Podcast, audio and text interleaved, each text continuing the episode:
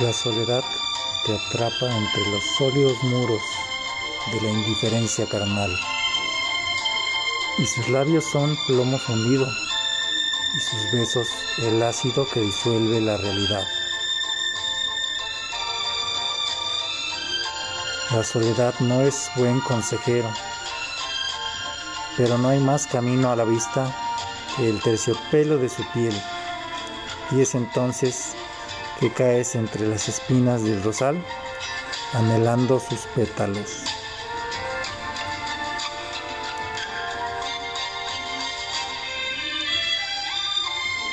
La soledad es como una droga de la conciencia que taladra el alma y vacía de todo contenido el ser místico que has sido, mientras te bañas con rayos de luna llena.